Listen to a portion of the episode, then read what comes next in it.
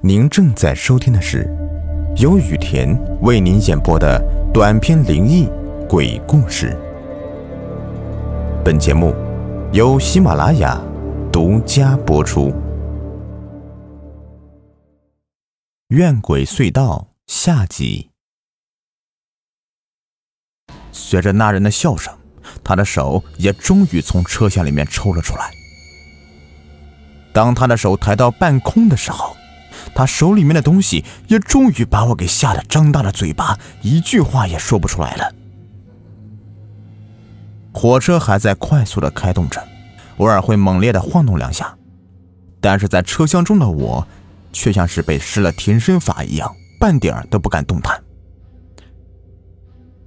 伴随着火车的晃动，我从车窗上面也看到，我身后那人手里面的东西也在来回的晃动着。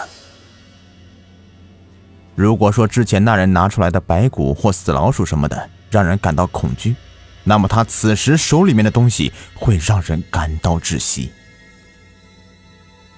我看到，我身后那个没有脸的人的手里正抓着一个人的脑袋。不光这样，他手里那脑袋的脖腔处还连着一条长长的人的脊椎骨。我甚至能从车窗里面看到，我身后那人手里面的人头的面目表情，这也正是我感到无比恐怖的原因了。我总觉得，他手里面那颗人头，是一颗男人的头，而且好像还是个活的，因为我看到，那颗人头的双眼虽然向上翻着，但是他的脸部肌肉却还在抽动着。先生。这个你满意了吧？嗯。我身后那人的声音带着一丝威胁对我问道：“满满满意？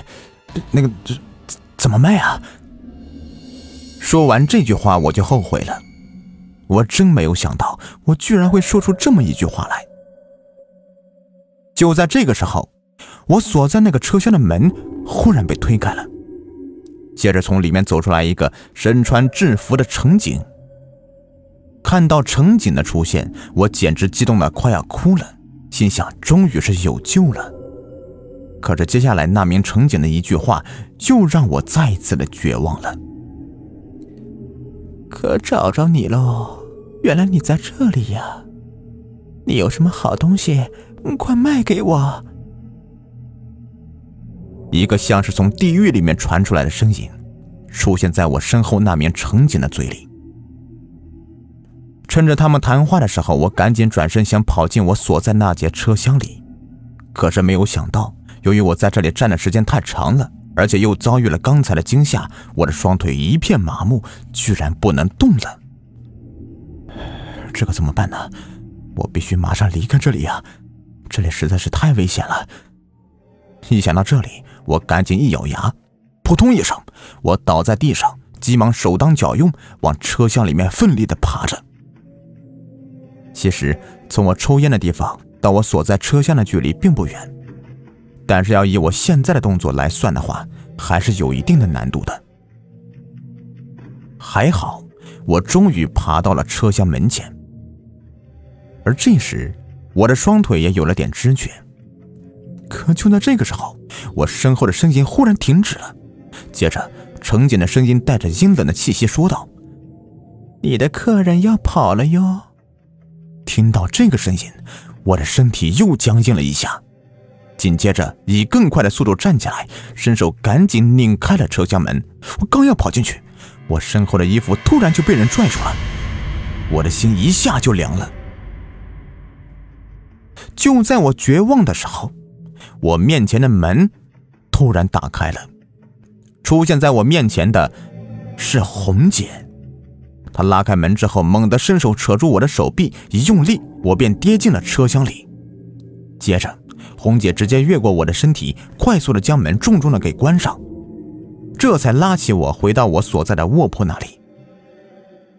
回到卧铺那里，我刚要开口说声谢谢，可是红姐却马上对我摆了一个噤声的手势，然后她快速的把手机递到我的面前，让我看。我低头看向她的手机。只见上面写了一句话：“什么都不要说，立刻上去躺下。虽然不明白他什么意思，为什么不让我说话？不过在刚才的事情过后，我也聪明了很多，马上顺着梯子爬了上去，躺了下来。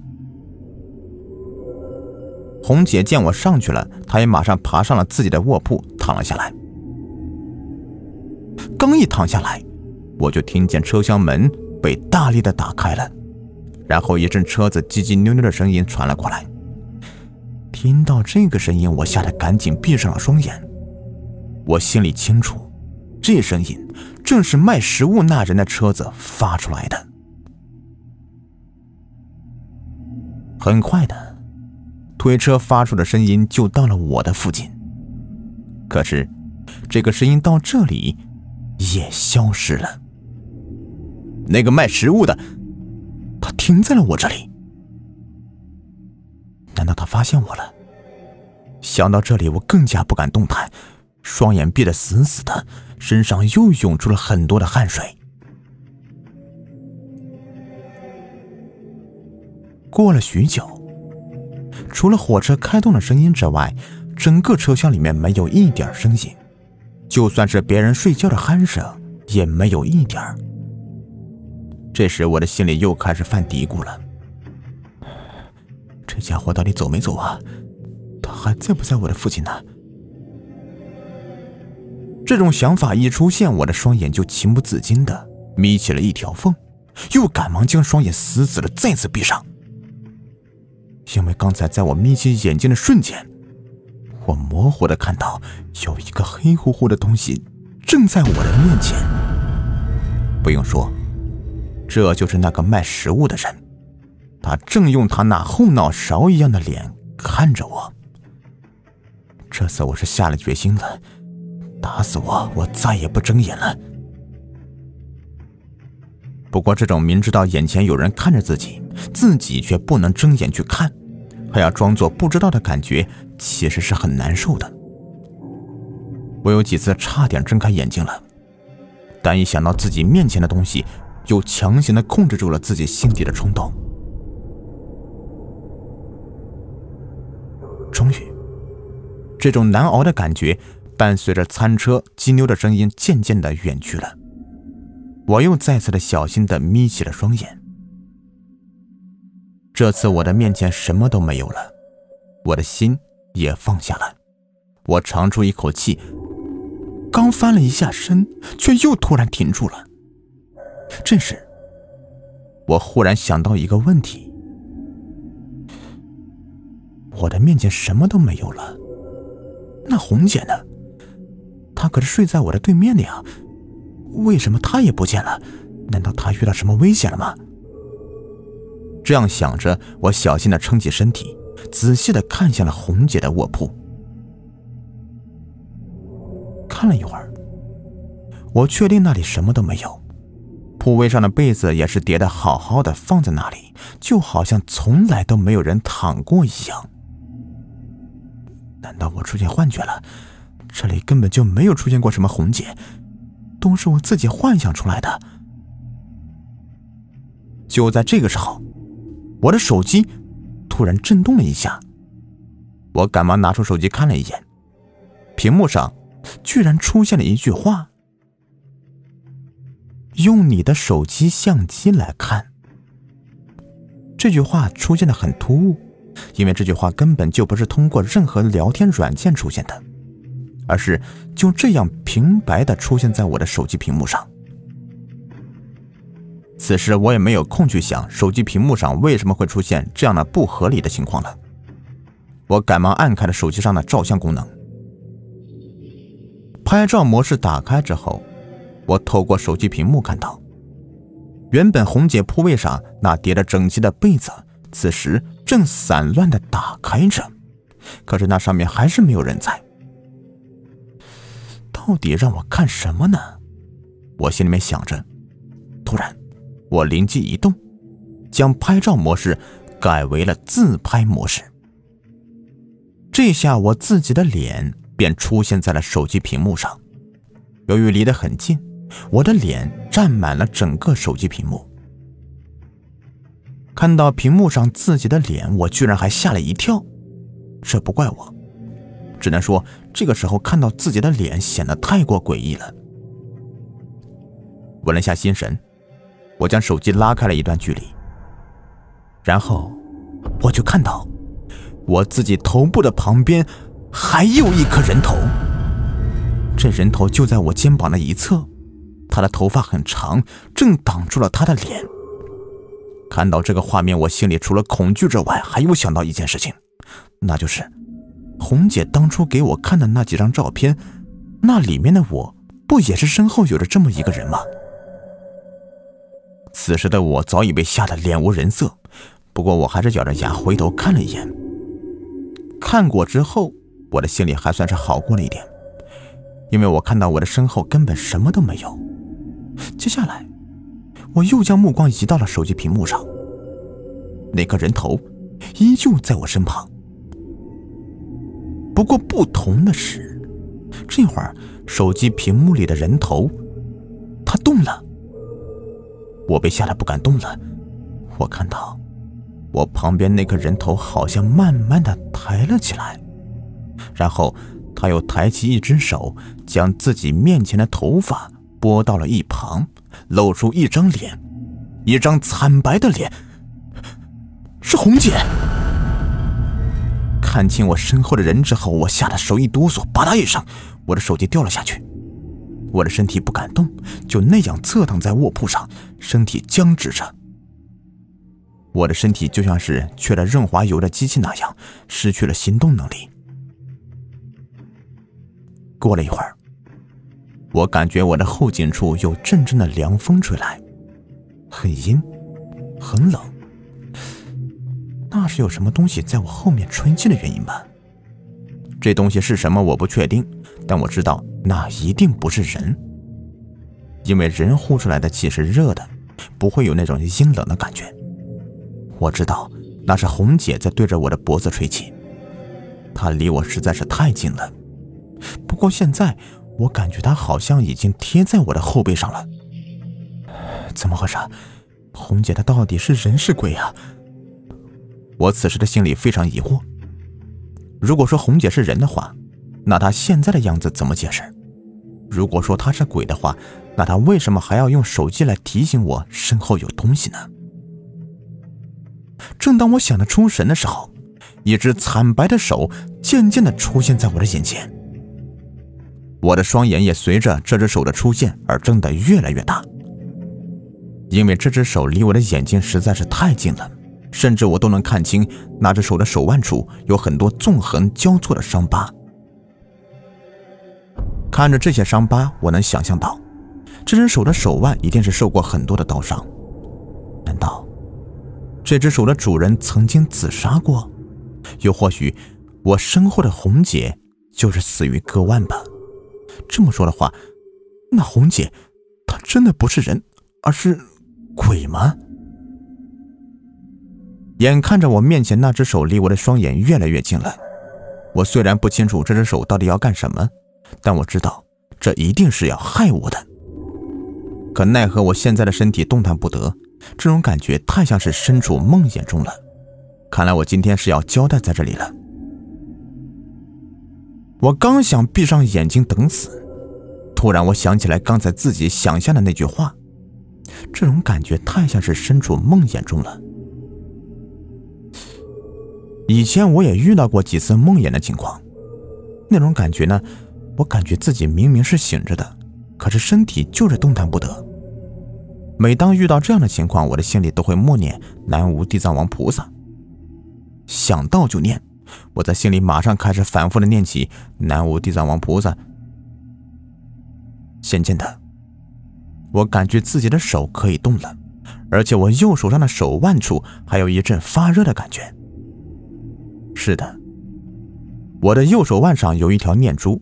那是由一百零八颗檀香木珠子串起来的，能挡住那些不干净的东西。就在那只惨白的手快要抠到我的眼睛上的时候，我猛地将右手挡在了自己的眼前。哗啦一声，我的右手腕上一松，接着就是一阵珠子落地的声音。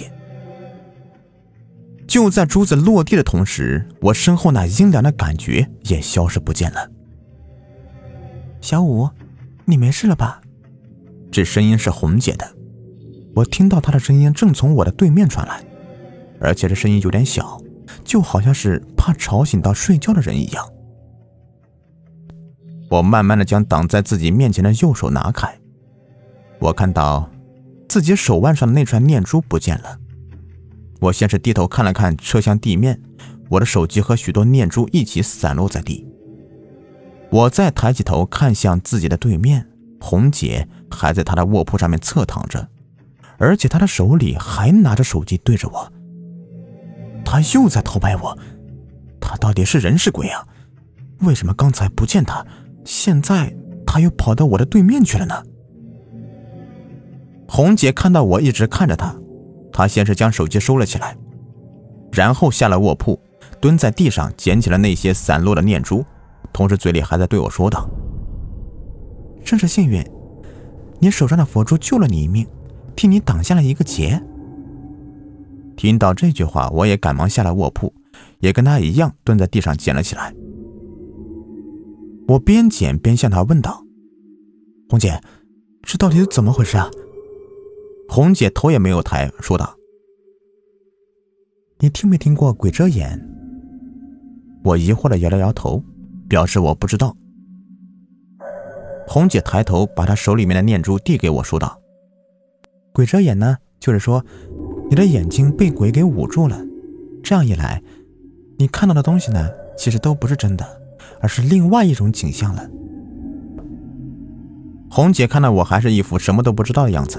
她摇了摇头说：“比如说呀，你开车在大路上面行驶，你的眼前本来是一条直道的，可是下一秒你很有可能就已经跌进了深谷之中去了。这就叫做鬼遮眼了。他们会改变你眼中所看到的一切的。”我点了点头说：“嗯，可是这列火车怎么回事啊？难道这里有鬼不成？”红姐捡起我的手机说：“不是，这火车本身没什么问题，有问题的是隧道。隧道？什么隧道啊？”红姐对我说：“这段路线呢，我曾经研究过，我知道这列火车会经过一处隧道。那条隧道并不长，也就十几秒的时间就能通过。可是，如果像你这样通灵体质的人呢？”很有可能会在途经那条隧道的时候被鬼给盯上，因为那条隧道叫做怨鬼隧道。怨鬼隧道，为什么这么说呢？我不解地问道。红姐很有耐心地对我说：“具体的我不知道啊，我只是听说过。这条隧道在很久之前出过事，有一列火车在那条隧道里面出事了，死了很多的人。”虽说这起事故被上面掩盖起来了，很少有人知道。不过后来这条隧道再次通车的时候，有很多人莫名的就发疯了，最后就好像变成另外一个人了一样。发疯了，变成另外一个人了，什么意思啊？我问红姐。红姐说：“说白了，就是有很多像你这样体质的人，在经过这条隧道的时候，被鬼遮了眼了。”最后干出一些很疯狂的时候，又被怨鬼上身了，所以才会说他变成另外一个人了。听到这句话后，我的身体不自觉地抖了一下，这的确有点瘆人。不过还好，我有惊无险地躲过了这次劫难。看来身上佩戴一些法器还是很有用的呀。看到我听明白了这件事后，红姐将我的手机又递给了我。我拿回我的手机，这时，透过车窗上的帘子，我感觉到一束阳光照了进来。看来天就快要亮了。我刚要回到我的卧铺上面去，红姐却笑着对我说：“小五，天就要亮了，你也安全了，我也要下车了。这样吧，走之前呢，你跟我来一张合拍吧。”听到这话，我也笑了。我点了点头，走到红姐的身旁。我打开我的手机，按下自拍键。这时，红姐却伸手拿过我的手机，说：“哎，我的手比较长，还是我来拍吧。我愣了一下，继而无所谓的点了点头，就任由红姐将我的手机拿在了手中。红姐拿着我的手机，她将手臂尽量的伸向了我们的前方。不得不说呀，红姐的手臂是挺长的啊。看到手机抬了起来，我赶忙露出一个微笑，接着我的笑容立刻就僵住了，因为我看到。红姐那拿着手机的手腕处，有许多纵横交错的伤疤。来看镜头，笑一个。红姐的声音忽然传进我的耳朵，我下意识的看向了手机的屏幕。那上面是我和红姐两个人的影像。手机里面，我站在红姐的身旁，红姐一只手举着手机，面带微笑。而她的另一只手，却捂着我的眼睛。好了，这个故事呢就说完了。